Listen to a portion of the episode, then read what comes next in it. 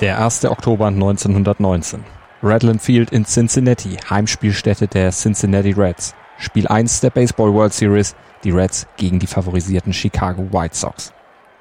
Auf dem Mount steht Eddie Cicotte, der Pitcher der White Sox, und er pfeffert seinen zweiten Pitch genau auf den Rücken des Reds-Schlagmannes Morris Rath, sodass der ungehindert zur nächsten Base wandern kann. Doch Seacott, eigentlich einer der besten Pitcher der Liga, hatte sich nicht etwa einen Fehlwurf aus Nervosität geleistet. Der Wurf war kein versehentlicher Irrläufer, sondern war kontrolliert und klar beabsichtigt. Denn dieser Wurf war das verabredete Zeichen an die Bosse der Wettmafia, dass Chicagos Spieler bereit waren, einen der größten Sportskandale aller Zeiten tatsächlich wie vereinbart durchzuziehen und die Serie gegen die Reds absichtlich zu verlieren. Aus den untadeligen White Sox wurden nach der mit 3 zu 5 absichtlich verlorenen World Series die korrupten Black Sox. Und natürlich flog der Fix auf. Gleich acht Spieler waren beteiligt, dazu diverse große Wettpaten. Das konnte nicht lange geheim gehalten werden und schlug natürlich hohe Wellen. Und die Karrieren der beteiligten Spieler waren vorbei. Aber warum setzten sie alles aufs Spiel? Aus Hass auf ihren Teambesitzer? Oder aus Gier? Übte vielleicht die Wettmafia Druck aus? Der Black Sox-Skandal ist eine Geschichte voller offener Fragen. Bis heute eine Geschichte über die dunkle Seite des Sports, voller Betrug und Intrigen und mythischer Verklärung. Denn vieles, was wir über den angeblich ersten Sündenfall des Profisports zu wissen glauben, ist nicht mehr als a lot of half-truths, outright lies and misinterpretations of historical events. Und deshalb ist der Black Sox Scandal immer noch cold case and not a closed case. Man nimmt sich, was man will. Dann wilde Gerüchte entstanden. Davon stimmt. Tatort. Sport. Wenn Sporthelden zu Tätern oder Opfern werden, ermittelt Malte Asmus auf meinsportpodcast.de. Denn manchmal ist Sport tatsächlich Mord. Hallo, mein Name ist Malte Asmus und heute ermittle ich am Tatort Sport im Black Sox Scandal, einem der größten Sportskandale aller Zeiten. Acht Spieler der Chicago White Sox verloren die 1919er World Series im Baseball absichtlich gegen Geld und wurden fortan als Black Sox tituliert und von der Liga lebenslang gesperrt. Yeah! Um diesen Fall ranken sich diverse Mythen, die wir heute teilweise entwirren werden. Klar ist auf jeden Fall, der Black Sox Scandal, der hatte ganz Amerika damals bis ins Mark erschüttert. Dass nämlich der Baseballsport, der beliebteste Zeitvertreib der USA, damals in einen Manipulations- und Korruptionsskandal verwickelt war, das traf die Amerikaner extrem und war für sie eigentlich auch unvorstellbar gewesen, denn für damals circa 20 Millionen US-Hardcore-Fans war Baseball schließlich so etwas wie eine Religion gewesen. Der Philosoph Morris Cohn, der hatte es nur wenige Monate vor der World Series 1919 in einer Zeitschrift mal so ausgedrückt. Baseball sei die einzige Religion, die nicht sektiererisch, sondern national ist. Und diese nationale Religion, die basierte vermeintlich auf ganz klaren Werten. Man war sich damals in den USA einig darüber, dass Baseball der Jugend dringend benötigte zeitgenössische Werte vermittle. Also Mut, Individualität, aber eben auch Ehrlichkeit, Geduld und Mäßigung. Tja, das alles wurde dann aber im Oktober 1919 mit der absichtlich verlorenen World Series von den Chicago White Sox ziemlich konterkariert.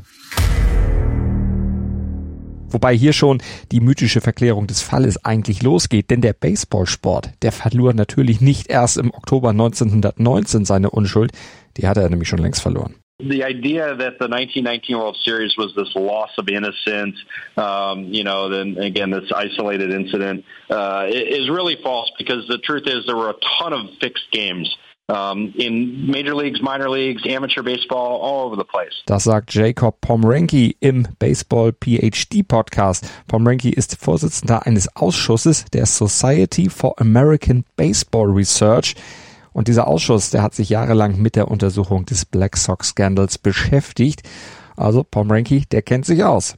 The first fixed baseball game that we're aware of happened in 1865, the last year of the Civil War, before professional baseball was even real. There was no real standard of, of credibility for, um, you know, the integrity of the game. Der Black Sox Scandal war also lediglich die Spitze des Eisbergs, wenn man so will. Und wir müssen dazu auch noch sagen, dass Wetten, Sportwetten damals in Amerika eigentlich verboten waren. Trotzdem erfreuten sie sich aber großer Beliebtheit und waren auch weit verbreitet. Wettgeschäfte wurden auch gar nicht sonderlich gut versteckt. Also in den Ballparks, da fanden sie sogar ziemlich öffentlich statt. Sogar die Zeitungen berichteten über diese Wettgeschäfte und über Wettquoten. Fenway Park was a notorious gambling hotspot. They had a reserved section behind first base in, in the right field pavilion uh, for gamblers. That's where they sat every day and they made their bets. Uh, and, you know, people knew this. This was reported in the newspapers. If you wanted to place bets on a game in Boston, that's where you went. Und das wussten natürlich auch die Spieler. Auch sie unterhielten enge Verbindungen zu denen, die diese illegalen Wettgeschäfte betrieben. Sie fütterten Buchmacher und Gambler durchaus auch gegen Extra Cash mal mit Insider-Infos aus ihren Teams. Also berichteten zum Beispiel darüber, wer gerade verletzt ist, wer nicht in Form ist, wer möglicherweise aufgestellt wird oder nicht und sie platzierten sogar Wetten auf ihre eigenen Spiele, natürlich mit den entsprechenden Auswirkungen auf die eigenen Leistung. Players could make more money by losing games than winning games, then many of them were going to do that. Sanktioniert wurde das Ganze lange Jahre aber nicht, ganz im Gegenteil. Die Liga fand die Wettbegeisterung, die rund um den Baseballsport entstanden war, nämlich sogar ziemlich gut, weil das Wetten das Interesse an diesem Sport natürlich nochmal ordentlich anfeuerte. The powers that be in baseball um, liked the idea that people were betting on all their games because that meant people were coming to the game, talking about the games. Aber da Wettgeschäfte trotzdem illegal waren, war es natürlich auch kein Wunder, dass die richtig großen Wetten vor allem vom organisierten Verbrechen gesteuert wurden. Die Mafia hatte in diesem Markt natürlich schnell ein lukratives Geschäftsfeld entdeckt, sagt auch der White Sox-Historiker Richard Lindbergh bei einem Vortrag der Chicago Public Library. And it's tragic because baseball was considered the only pure, honest sport uh, in the United States. Boxing was clouded by its reputation with gamblers and fights being thrown. Horse racing, of course, was never considered entirely clean. Uh, pro football had not yet emerged as a professional sport. The NFL wasn't founded until the early 1920s. And baseball was the king sport, the king of all the sports. And despite all the rumors and allegations of crooked wrongdoing in baseball, uh, it seemed to uphold its reputation as a clean sport. die Integrität des Sports Baseball in Frage zu stellen. Daran hatte, wie eben schon gesagt, weder die Liga ein Interesse noch der normale Amerikaner. Für den war Baseball nun einmal der liebste Zeitvertreib und der durfte natürlich unter keinen Umständen im schlechten Licht erscheinen. Deshalb verschloss die Öffentlichkeit nur zu gern die Augen, kehrte vieles ja, muss man so sagen, unter den Teppich. And I think that's something that, um, you know, you have to remember when talking about the Black Sox scandals that this was the culture at the time. Um, and this was very well accepted. Das wurde also so alles akzeptiert, bis der Black Sox Scandal sich ereignete und auch aufflog. Dieser Matchfix, der markiert vor allem deshalb einen Wendepunkt in der Geschichte des amerikanischen Baseball, weil es eben nicht nur um ein ganz gewöhnliches Saisonspiel ging, das verschoben wurde. Das passierte, wie gehört, seit Jahrzehnten regelmäßig, aber diesmal, da ging es um das größte Ereignis der Saison, das prestigeträchtige Finale, auf das Millionen Amerikaner jedes Jahr hinfieberten. Und das war natürlich ein großer Schock für die Öffentlichkeit. Und es ist deshalb auch ein Grund, warum diese Geschichte sich im kollektiven Gedächtnis der Amerikaner, auch in der Populärkultur, so stark verankert hat. Bereits in Der große Gatsby aus dem Jahr 1925 von F. Scott Fitzgerald wird zum Beispiel auf diese Baseball-Manipulation angespielt. Aber vor allem das Buch Eight Men Out von Elliot Asinov aus dem Jahr 1963 hat die Geschichte dann nochmal in die Köpfe der Amerikaner gebracht. Das Buch galt nämlich jahrzehntelang als eine der bekanntesten und auch umfangreichsten Quellen über den Skandal und die Abläufe, die Asinov schildert, wurden lange als die definitiven Abläufe der ganzen Geschichte gesehen. So muss es sich zugetragen haben, wie noch geschrieben hat, haben viele immer gedacht. Und so wurde dieses Buch dann auch Grundlage für den bekannten Hollywood-Film aus dem Jahr 1988 genommen. Acht Mann und ein Skandal, das ist der deutsche Titel. Eight Man Out heißt er im Original. John Cusack spielt eine der Hauptrollen. Und genau wie Asinovs Buch ist auch dieser Film nach heutigem Standpunkt alles andere als historisch korrekt. A lot of half-truths, outright lies and misinterpretations of historical events. So hart kritisierte Richard Lindbergh hier das Buch von Asinov und sein Historikerkollege David Petrusha, der stimmt ihm bei American History TV auf C-SPAN zu und weist auf einen ganz wichtigen Fakt hin. Asinov ist Schriftsteller und kein Historiker. There are like interior thoughts expressed so and so was thinking that or this. Good historians don't put that down. Novelists put that down. Elliot Asanoff was a novelist and a screenwriter, okay? So he's creating this, this narrative going forward, forward, forward, forward. Asinoff verarbeitete die Ereignisse zu einer Handlung, die sich fortentwickeln musste, zu einem Plot, der eben wie bei Drehbuchautoren oder Schriftstellern sich entwickeln muss, um eine Handlung voranzutreiben. Sein Ansatz war also kein historischer, er schrieb eben nur einen historischen Roman. Achso, und zu seiner Ehrenrettung sei noch gesagt, er hatte natürlich akribisch recherchiert, keine Frage. Er hat auch viele Interviews mit beteiligten Personen geführt, zumindest mit denen, die Anfang der 1960er noch lebten.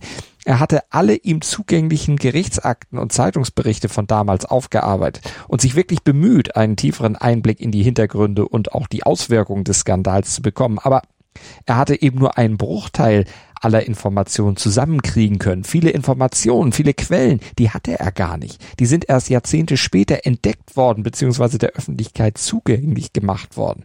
In den letzten 20 Jahren allein sind eine Menge neuer Quellen aufgetaucht, die bis dahin keiner kannte, zu denen vorher eben auch keiner Zugang hatte. Asinov zum Beispiel, der hatte auch immer wieder behauptet, bei seinen Nachforschungen quasi auf eine Mauer des Schweigens getroffen zu sein. Er hatte immer erzählt, dass kaum einer der acht von denen, die noch lebten, wirklich mit ihm reden wollten und auch über die World Series reden wollten und über den Gerichtsprozess. Und angeblich hatte auch direkt nach dem Prozess nie jemand wieder öffentlich von denen über diese World Series geredet. Aber nach heutigem Stand ist das komplett falsch. Die Digitalisierung der Bestände von Zeitungshäusern in den USA hat nämlich hunderte Interviews zutage gefördert, in denen die acht Spieler detailliert tatsächlich über die World Series 1919 sprechen. Interviews, zu denen Asinov selbstverständlich keinen Zugang hatte, genauso wenig wie zu den Gehaltslisten der Teams von damals. Die Transkription aus dem Gerichtsprozess und sogar Filmaufnahmen von der World Series 1919, all das tauchte erst Anfang des 21. Jahrhunderts auf, bestätigt Jacob Pomranky bei NPR. We've learned a lot of new information in the ensuing half century uh, about the uh, 1919 World Series. And a lot of the new information that we've uncovered has uh, changed our knowledge of the Black Sox scandal and its aftermath and the legacy of the, uh, the fixing of the World Series. And so all of these new pieces to the puzzle have helped provide definitive answers to uh, some old mysteries and debunk some of the old myths.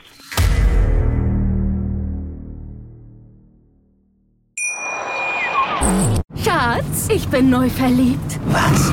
Da drüben. Das ist er. Aber das ist ein Auto. Ja, eben. Mit ihm habe ich alles richtig gemacht. Wunschauto einfach kaufen, verkaufen oder leasen. Bei Autoscout24. Alles richtig gemacht. Hey, Malte Asmus von meinsportpodcast.de hier. Ab März geht's weiter mit unseren 100 Fußballlegenden. Staffel 4 bereits. Freut euch auf Zlatan Ibrahimovic, Michel Platini, Cesar Luis Minotti, Paolo Maldini, um nur mal vier zu nennen. Und bis wir mit der vierten Staffel kommen, hört doch einfach noch mal rein in die bisherigen drei Staffeln. Ronaldinho, Sepp Meyer, Gary Lineker, Lothar Matthäus und viele weitere warten da auf euch. 100 Fußballlegenden. Jetzt überall, wo es Podcasts gibt.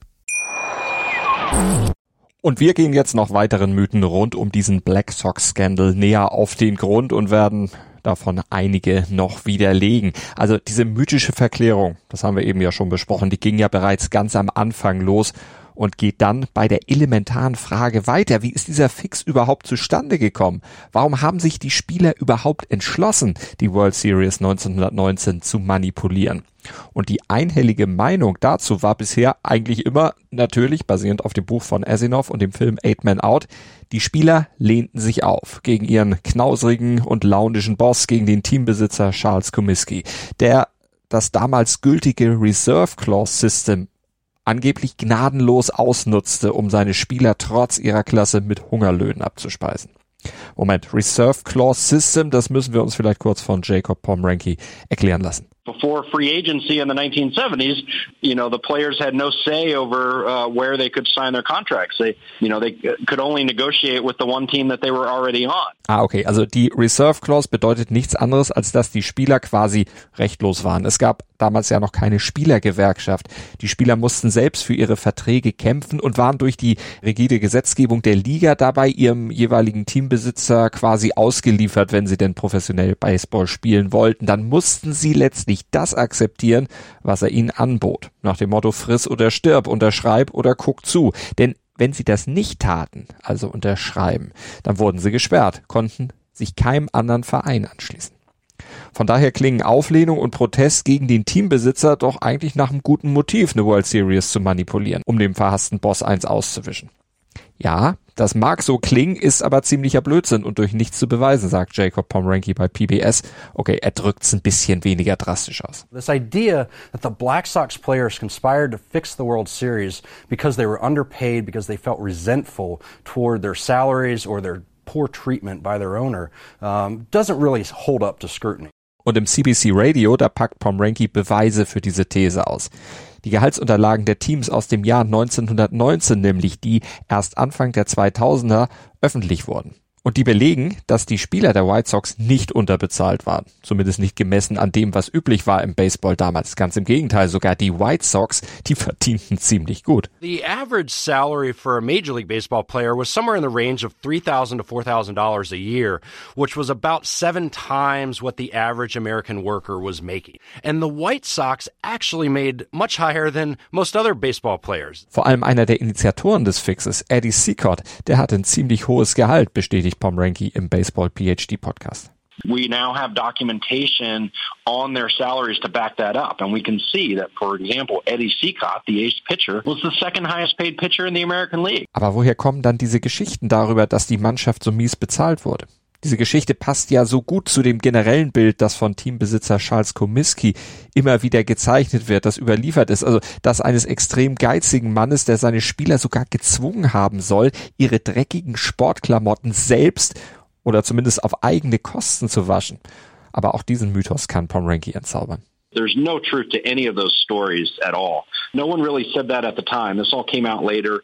Some of this was because of the Black Sox defense lawyers. They were coming up with theories, you know, try to uh, deflect the blame off the players.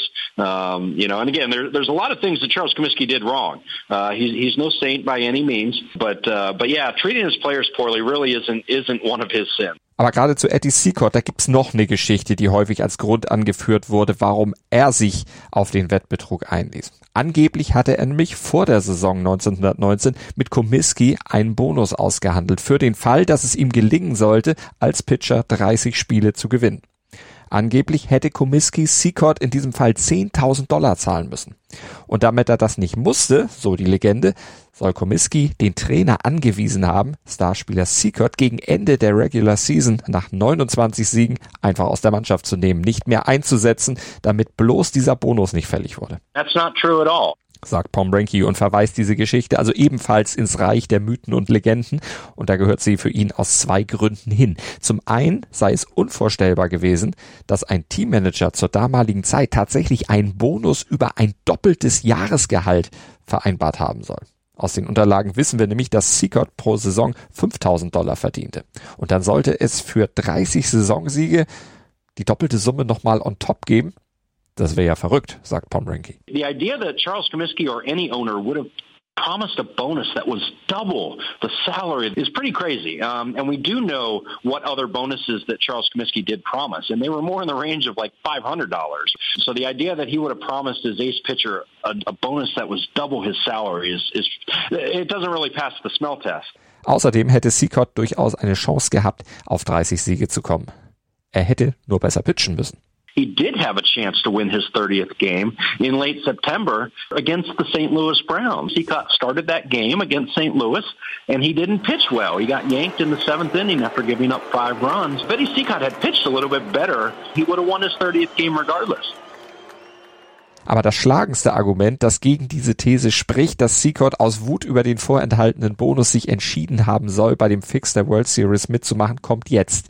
Denn die Entscheidung, die World Series zu verschieben, hatte er schon viel früher getroffen, als noch gar nicht absehbar war, dass er die 30 Siege wirklich hätte erreichen können. The timing doesn't match up well either, because the reality is Eddie Seacott had already agreed weeks earlier to be part of this fix before he won his 29th game. Von daher liegt der Schluss nahe, dass es einfach Gier war, die acht White Sox-Spieler dazu trieb, zu korrupten Black Sox zu werden. Gier in Kombination damit, dass sie sich verdammt sicher waren, dass ihnen keiner auf die Schliche kommen würde, beziehungsweise dass selbst dann der Fix schon irgendwie unter der Decke gehalten würde. They saw very little risk uh, for what they were doing. Baseball had many opportunities to clean up the game from gambling, and they had always looked the other way. And so I think the Black Sox, you know, looked at this opportunity to make some extra money, probably as much as their entire annual salary in one week. And, you know, they didn't see any risk of getting caught, let alone getting punished uh, by baseball. And so I think that was uh, really the impetuous of it is, um, you know, they, they saw very little uh, risk and a, and a high reward um, over the span of one week. Und final beschlossen wurde dieser Fix dann am 18. September 1919 in einem Zimmer des Buckminster Hotels in Boston. Auf einer Auswärtsreise trafen sich nämlich der First Baseman der White Sox, Chick Gendel, und der bekannte Buchmacher Joseph, genannt Sport Sullivan.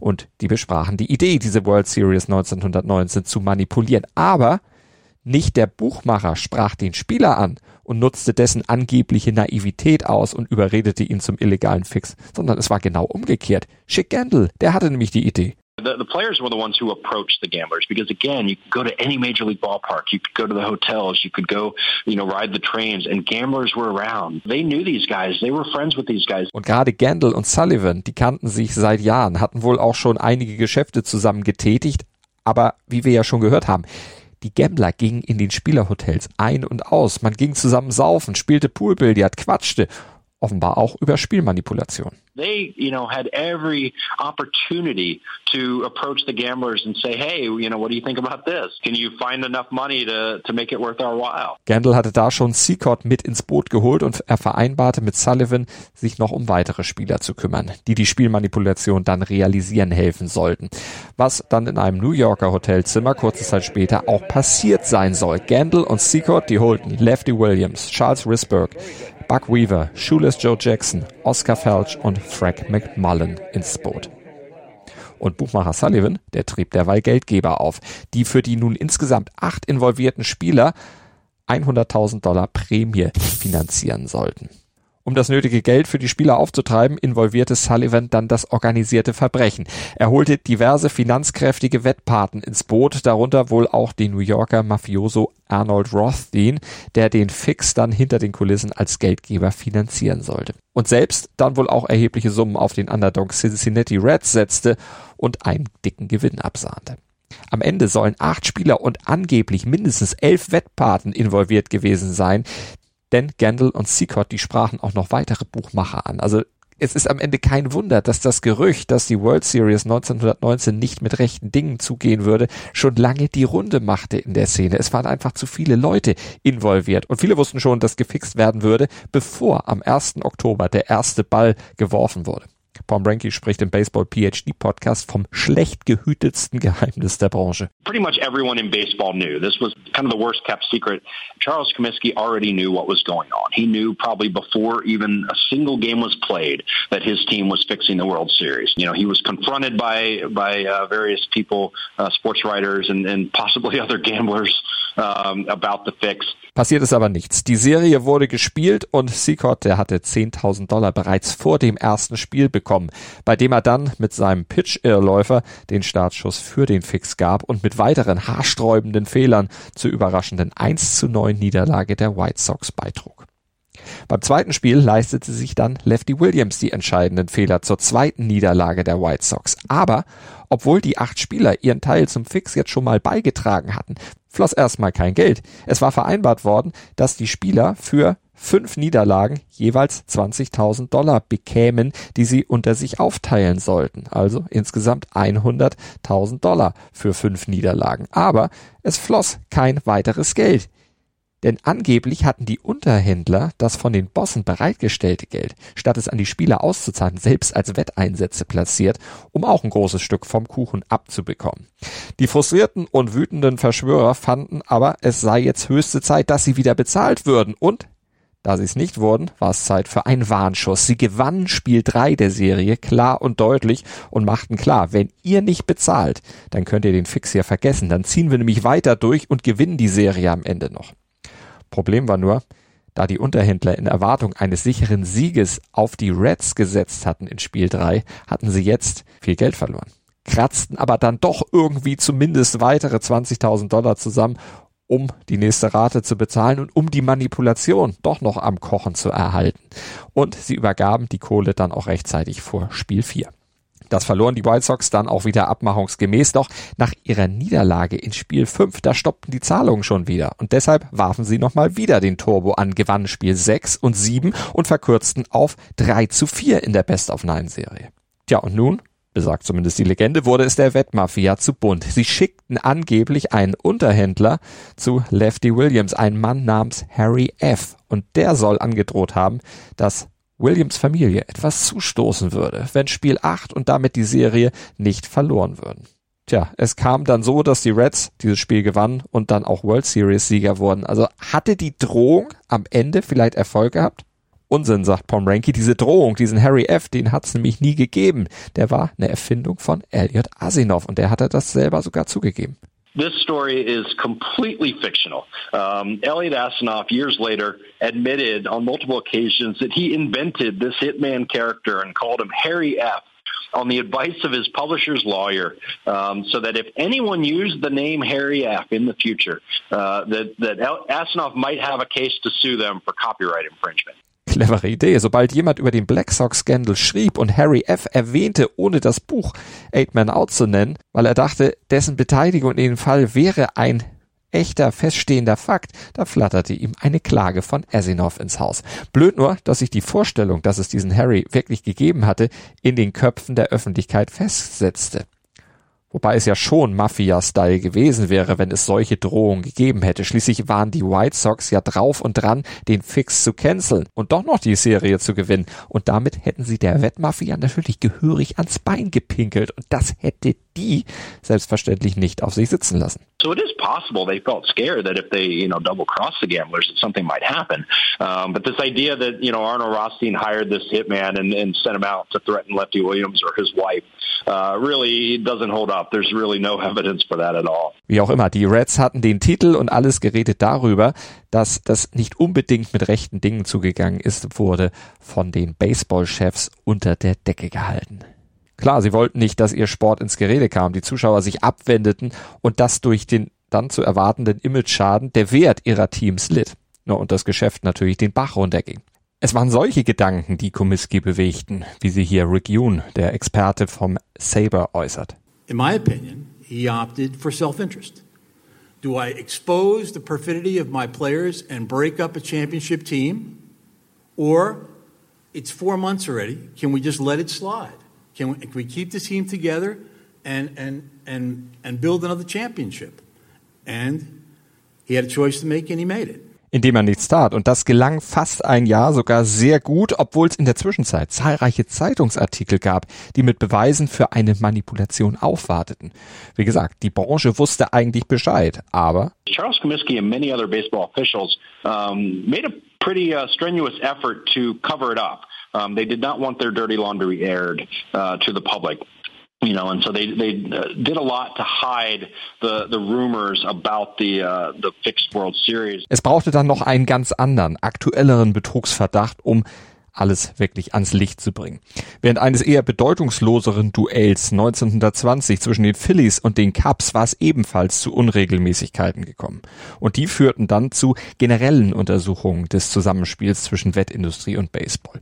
Und dabei verlagerte sich der Fokus dann sehr schnell auf die Vorfälle rund um die World Series 1919. So kam der Stein dann ins Rollen und dann gab es auch eine offizielle Untersuchung und einen Prozess. Und auch um den rankten sich dann einige Mythen.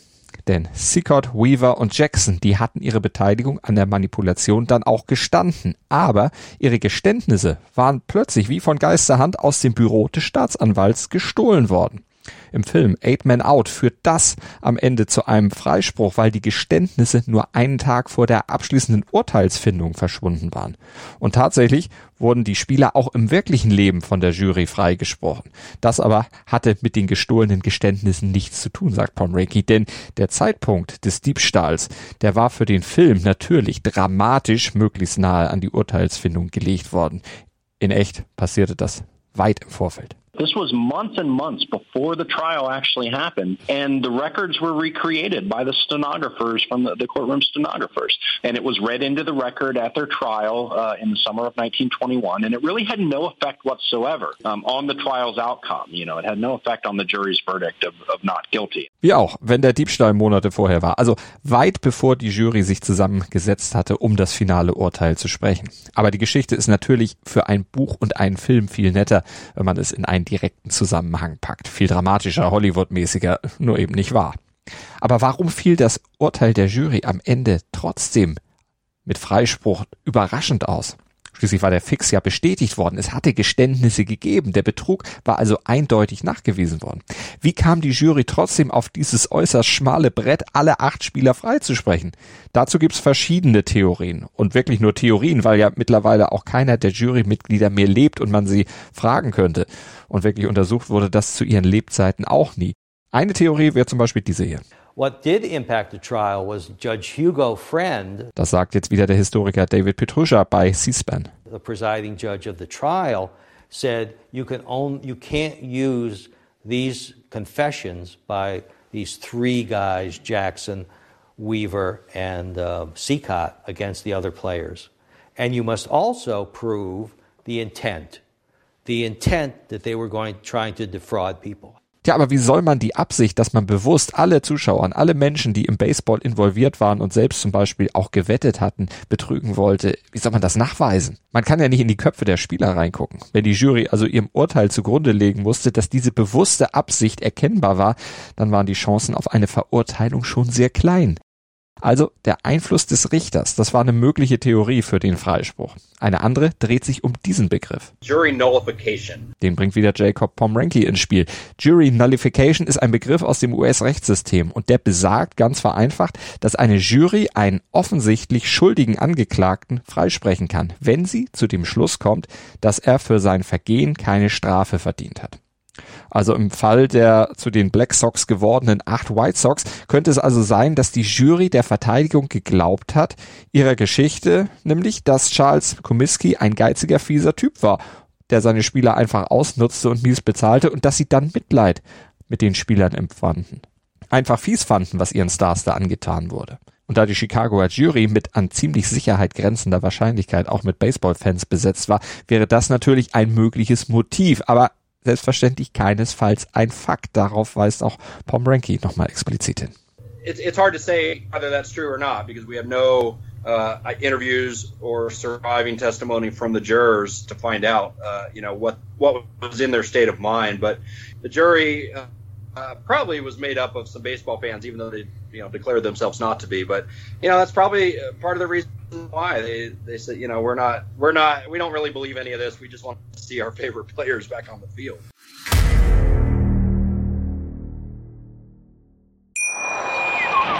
Schatz, ich bin neu verliebt. Was?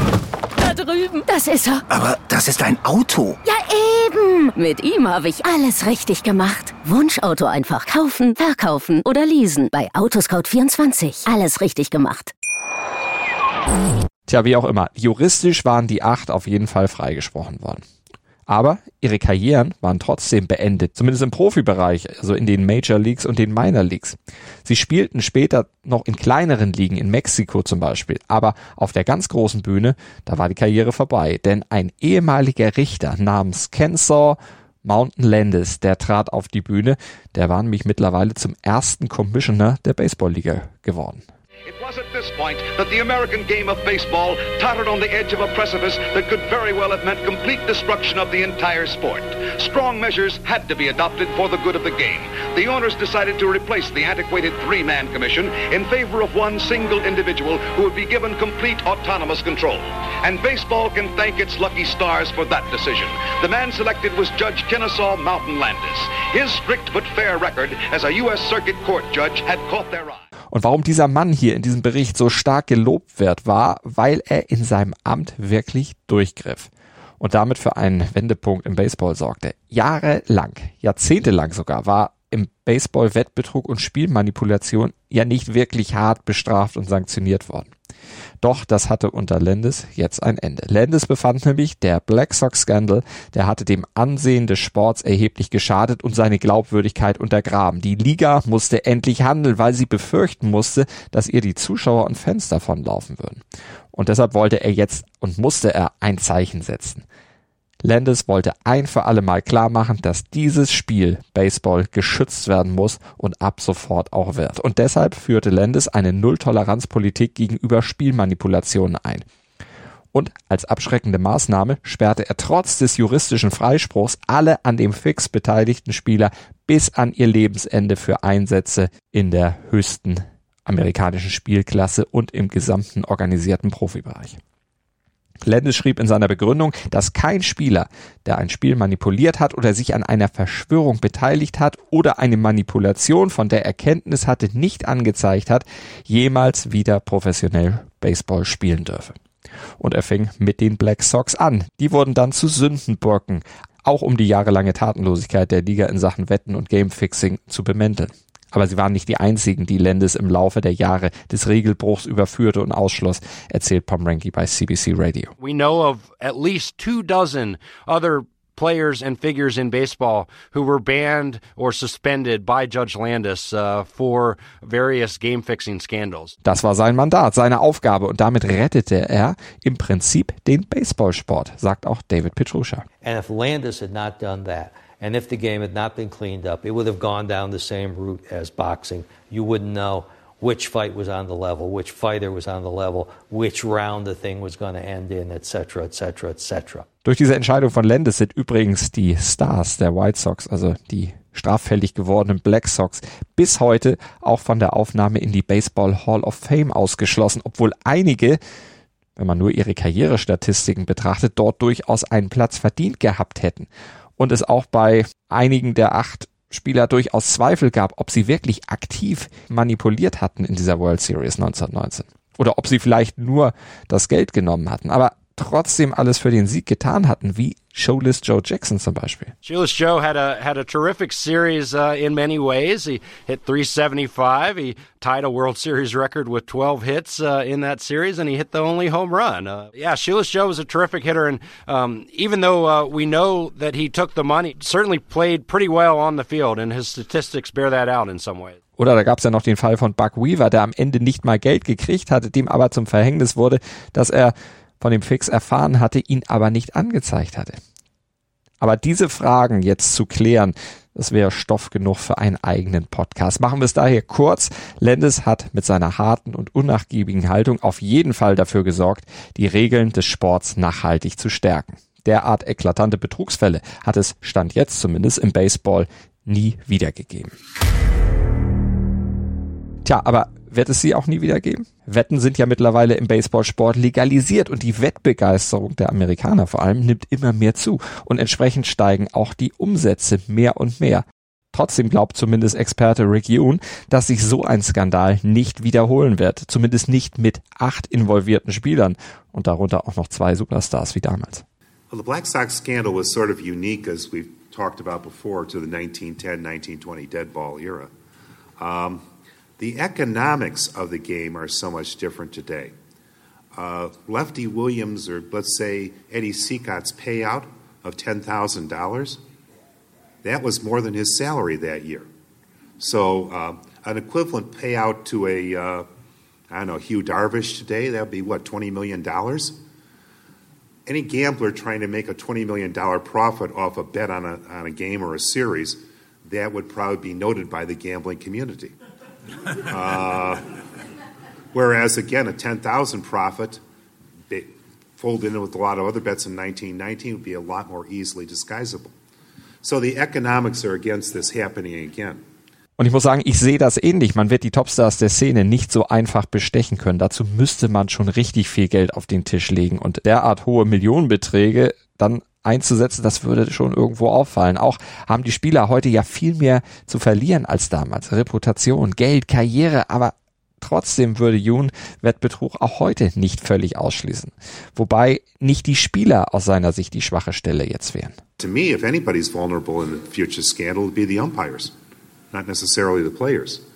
Klar, die Schiris, die sind deutlich schlechter bezahlt als die Spieler. Die wären entsprechend allein von den ökonomischen Voraussetzungen her, theoretisch zumindest anfälliger. Aber auch sie werden ja streng kontrolliert und überprüft. Also so ein Fix über Schiri-Bestechung müsste deshalb schon gut vorbereitet und dann noch besser durchgeführt werden, sagt Jon. But again, modern technology, you know, they make calls, they're going to be reviewed in that. So with our modern technology, there's less ability for even a crooked umpire to influence a game's result.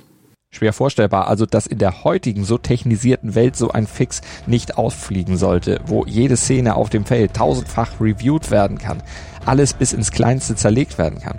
Dazu kommt aber ja auch noch, dass die Wettindustrie über modernste Algorithmen und Analysesysteme verfügt, die verdächtige Wettmuster ziemlich schnell auffliegen lassen könnte.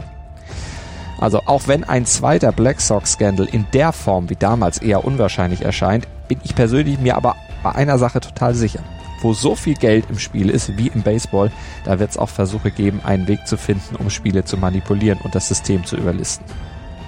Glaubt ihr das auch? Diskutiert doch einfach mit uns bei Instagram at tatort-sport unter dem Post zu dieser Ausgabe von Tatort Sport oder diskutiert bei Spotify mit uns. Liked, rezensiert und abonniert Tatort Sport gerne dort, wo ihr es könnt und schaltet auch beim nächsten Mal wieder ein. Danke und bis dahin.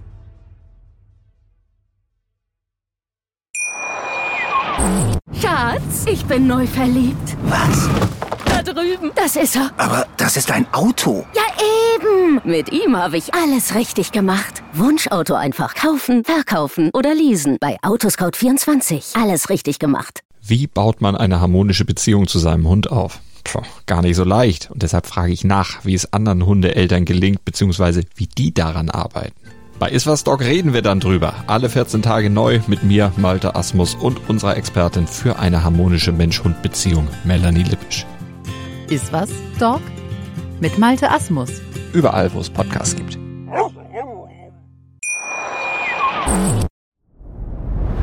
Dir hat dieser Podcast gefallen? Dann klicke jetzt auf Abonnieren und empfehle ihn weiter. Bleib immer auf dem Laufenden und folge uns bei Twitter, Instagram und Facebook. Mehr Podcasts aus der weiten Welt des Sports findest du auf meinsportpodcast.de. Schatz, ich bin neu verliebt. Was? Da drüben. Das ist er. Aber das ist ein Auto. Ja, eben. Mit ihm habe ich alles richtig gemacht. Wunschauto einfach kaufen, verkaufen oder leasen. Bei Autoscout24. Alles richtig gemacht.